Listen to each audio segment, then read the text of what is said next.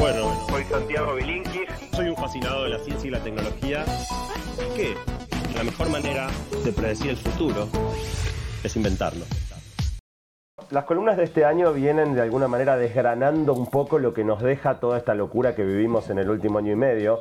Y una de las cosas que me pasaron a mí, no sé si les pasó a ustedes, es que la cuarentena y la pandemia me hicieron fantasear con la posibilidad de vivir en otro lado, de vivir en un lugar más tranquilo, de irme de la ciudad. ¿Les pasó algo parecido a ustedes? Sí, lo, hab- lo hablamos, lo hablamos un poco. Lo que pasa es que lo que terminamos rechazando es la idea de laburar por Zoom. Me parece bárbaro, se tiene que incorporar, se tiene que incorporar mucho más. Ni te digo en la educación, también es una oportunidad para hacer un sistema mixto. Pero en- puntualmente en el laburo de la radio, de un programa, de los medios, para mí hace una diferencia negativa el hecho Sí. de irte afuera. Y eso me baja un poco. Siempre me gustó la vida suburbana, a pesar de que siempre viví en la ciudad. Yo tuve la conversación con mi pareja. Lo, se llegó a un todavía no.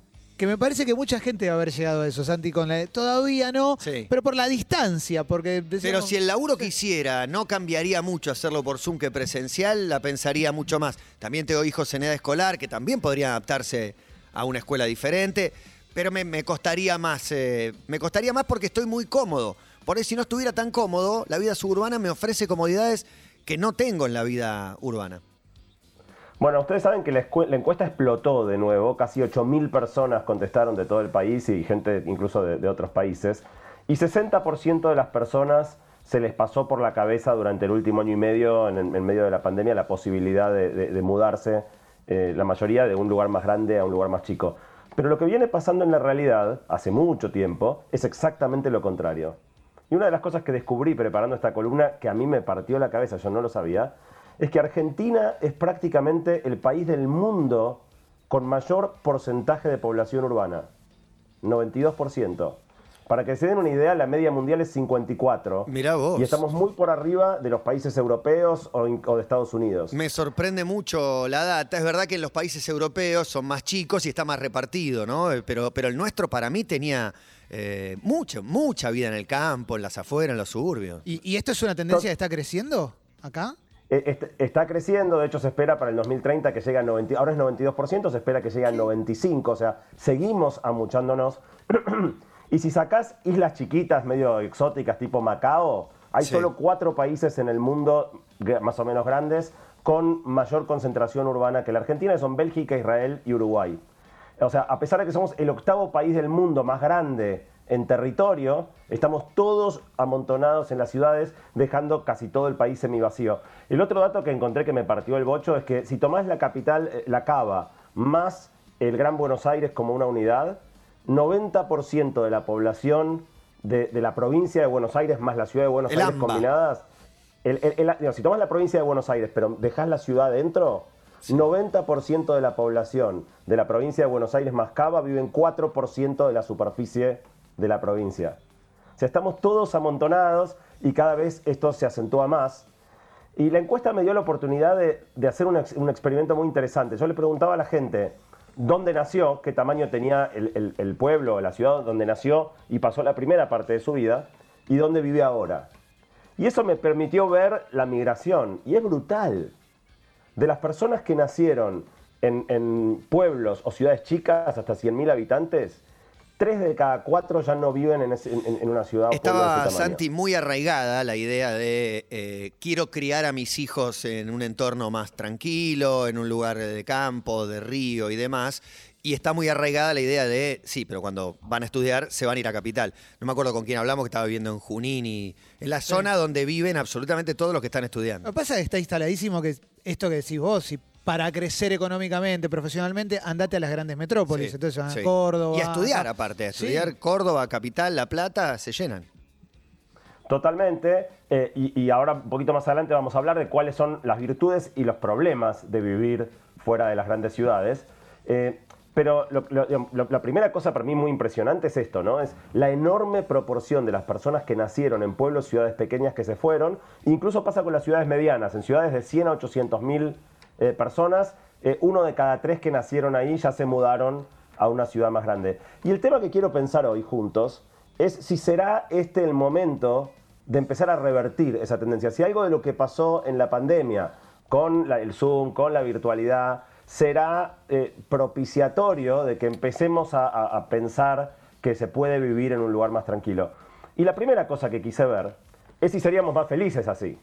Claro. Eh, entonces, la primera pregunta de toda la encuesta, ustedes lo habrán visto si lo contestaron, la primera pregunta es cuán feliz te consideras en la vida. Difícil. Y siempre eso hay que preguntarlo primero, siempre hay que preguntarlo primero, porque si yo después ya te empiezo a hacer preguntas, empiezo a, a- a hacerte evaluar la pregunta desde la perspectiva de, de- de- de la que, lo que es mi intención. No te puedo mostrar las cartas. Entonces, la primera pregunta es cuán, cuán feliz sos y después te iba preguntando todo el resto.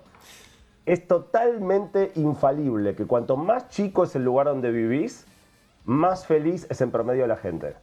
Dio, pero perfecto, ¿eh? Eran cuatro, cuatro grupos, eh, hasta 10.000 habitantes, de 10.000 a 100.000, 100.000 a 800.000 y más de 800.000. Cuanto más chico el lugar, más feliz la gente. Pero el otro dato que me pareció eh, imperdible es que yo también podía mirar los que nacieron en un pueblo y se mudaron a la ciudad o los que nacieron en la ciudad y se mudaron a un pueblo. Sí. Y lo, lo curioso es que los que nacieron en una ciudad y se mudaron a un pueblo son más felices en el pueblo que los que nacieron en el pueblo. O sea, los más felices de todos Claro. son los que se escaparon El que de la está en el pueblo quejándose y este pueblo no avanza más y el que llegó hace dos meses, esto es el sueño de mi vida. Cuanto más cerca Eh, eh, estás de lo que de lo que es el sistema dominante, más infeliz estarías, Sí. digamos, ¿no? De lo que te propone el mundo dominante. Está, está buenísimo. Eh, eh, Es, re, es re interesante porque uno pensaría, bueno, mirá, está bien, vos estoy recién llegado, no estoy adaptado. No, los que, los que dan el paso de irse son los más felices de toda la muestra. Y hay otro dato, digo, en la misma dirección, yo le preguntaba a la gente si, si, si querría irse. Los que están en los, de donde vive, los que están en los pueblos chicos, 85% no querría irse. Eh, Ah, y ya los se que fueron. están- y se- los que se fueron y están en los pueblos, 90% no quiere volver. Santi, O sea que una pregunta. la Tremendo. ¿Te Sí. puedo preguntar algo con respecto a los que se, los que se van al pueblo? Eh, ¿De qué edades estamos hablando? Porque eh, para mí hay una diferencia entre el que se va para retirarse con una perspectiva, si querés, de disfrute de, de, de Sí, después de haber laburado 30 años, Claro. ponele, Y, de- y el otro, el que se va en etapa muy productiva, digamos. Claro, sí, sí. a- 25, a 30. cambiar un poco el rumbo de la carrera, pero dentro de la misma carrera. Eh, Es muy interesante la pregunta eh, y tengo la data, porque yo pregunto la edad, es optativo decir la edad, el sexo, pero tengo la data, pero no lo miré, así que te debo la respuesta, te la puedo dar después, puedo mirar en, en la data y ver, ver cómo cambia eso en los diferentes grupos de, de edad. Está muy bueno. Está muy bueno cuando dice son los más felices, es como se autoperciben. Igual que es la felicidad ya sería más filosófico, pero cada uno se autopercibe con un determinado grado de felicidad, que no me acuerdo si era con puntos, del 1 al 10. Era del 1 al 10, eh, el promedio de la población dio 7,- 7,5, em, la ciudad era el más bajo, la ciudad grande era el más bajo con 7,4, eh, los pueblos chiquitos eran el más alto con 7,9 y los O sea, otros dos estaban en el 7. medio. Todos pusimos Sí, El todos por ahí. entre El 7 y promedio 8. da muy cerca de la ciudad porque obviamente hay mucha más gente en las grandes ciudades que en los pueblos, ¿no? Entonces, el promedio no dice tanto hasta que no lo abrís según donde la gente vive. El, el otro temón es lo que planteaban ustedes antes, que es los- las virtudes y los problemas de vivir en un lugar o en otro. Eh, y yo armé 10 categorías de cosas, por ahí podría haber habido alguna más, pero yo te hacía decir si, si el lugar donde vivías, si estabas en la ciudad grande, la ciudad, si estabas en el pueblo, el pueblo, cuán bueno era en en 10 categorías. Los pueblos ganan en casi todo. Eh, la- algunas de las categorías que, en las que ganan los pueblos por afano son un ritmo de vida más tranquilo, más Sí. contacto con la naturaleza, menor inseguridad, menor costo de vida, mayor calidad de vida, más tiempo para las amistades, mejor entorno para criar chicos. O sea, 7 de 10 ganan los pueblos. Pero pierden en 3.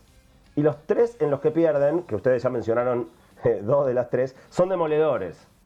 Uno es eh, muchas menores oportunidades laborales o de carrera profesional y de formación. O sea, en la práctica lo que pasa es que si vos naces en un pueblo eh, y sos una persona ambiciosa desde el punto de vista profesional, alguien Sí. que, que- que aspira a, a- a progresar, a hacer una carrera, eh, si querés ir a la universidad te tenés que ir al pueblo, si querés un trabajo con perspectivas de crecimiento te tenés que mudar.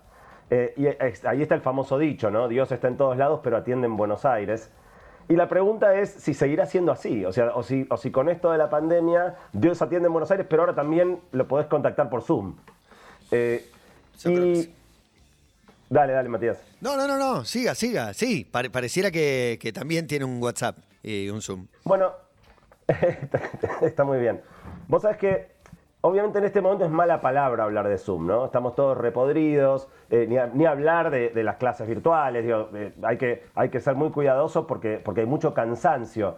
Pero para pensar el futuro hay que olvidarse del momento actual. Hay que pensar cómo puede llegar a ser la vida cuando ya no estemos todo el día por Zoom, donde los chicos no estén eh, tomando en muchos momentos clases desde casa, e imaginarse no lo que es o lo que era, sino lo que puede llegar a ser. Y entonces, claramente, eh, lo habíamos hablado el año pasado cuando hicimos la columna específica de teletrabajo, el teletrabajo es importantísimo potencialmente para los pueblos. O sea, la posibilidad de alguien de trabajar eh, en el mismo tipo de, empresa o, de, carrera, no tiene puede ser una empresa, que trabajaría si viviera en la ciudad, es para los pueblos una oportunidad, eh, y las personas que viven ahí, una oportunidad extraordinaria, y para los que vivimos en las ciudades puede ser la llave que nos permita mudarnos. Pero quizá lo más interesante sea justamente la aplicación en la educación, ¿no? De nuevo, hoy hay una sensibilidad enorme al tema de clases virtuales, clases presenciales, pero imaginemos la siguiente locura, imagínate clases virtuales pero en la escuela, no en casa. O sea, no clases virtuales porque no hay más remedio, porque los chicos no pueden estar en contacto. No, no, con sus amigos sentados al lado.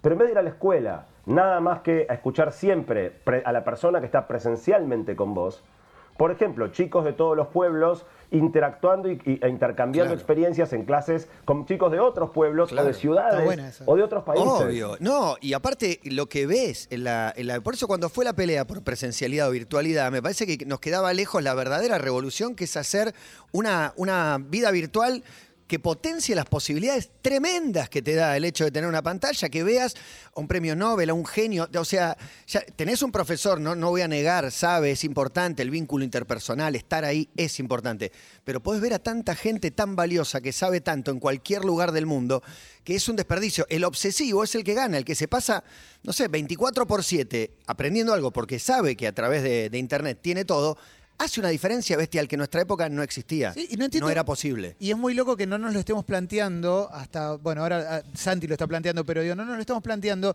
y en definitiva sería aprovechar al máximo las posibilidades que tenemos, como las tuvimos en los 80 cuando te daban una película o un video home de algo. Bueno, eso era lo máximo que podíamos acceder de algo que viniera de afuera y no fuera presencial. Pero sobre el tema que sea, hay, un experto que puede vivir en India, en Estados Unidos, en Brasil o donde sea, que puede ser interesante. Había un meme, este es un auto hace 150 años y te mostraron una especie de carreta, este es un auto hoy, te mostraron el Tesla, no sé qué. Este es un aula hace 150 años, este es un aula hoy, y eran iguales. Un pizarrón, un profesor, bueno, era un poco duro.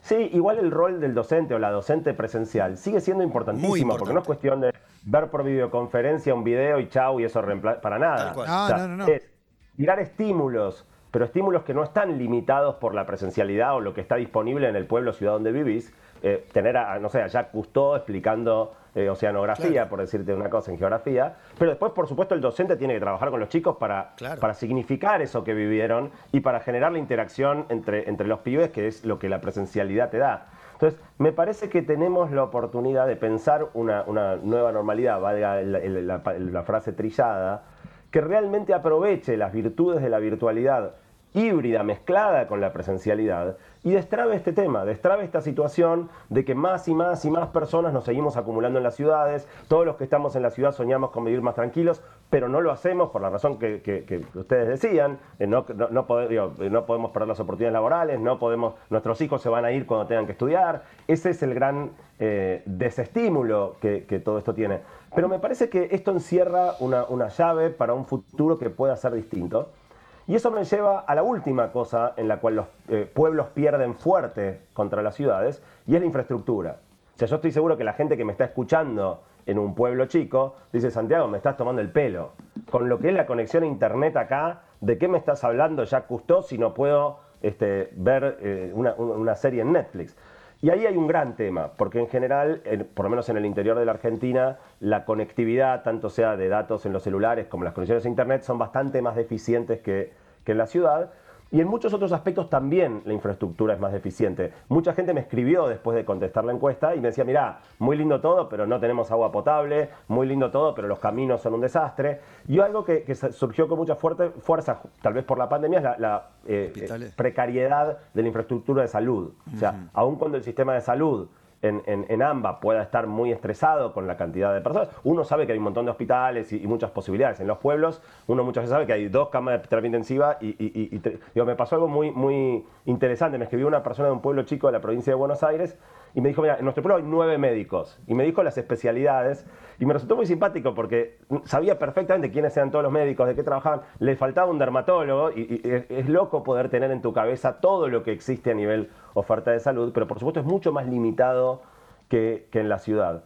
Y entonces quizá lo que, nos, lo que nos falta, lo que habría que trabajar si queremos tener una posibilidad real de, concretar un mundo más igualitario, por lo menos desde el punto de vista de aprovechar las virtudes y de que la gente sea más feliz viviendo donde le gustaría y no donde las oportunidades se concentran, es trabajar sobre esa infraestructura. Eh, obviamente muchas cosas son inversiones gigantes y no dependen del propio pueblo, ¿no? O sea, que te tiren una fibra óptica no lo puede financiar el intendente.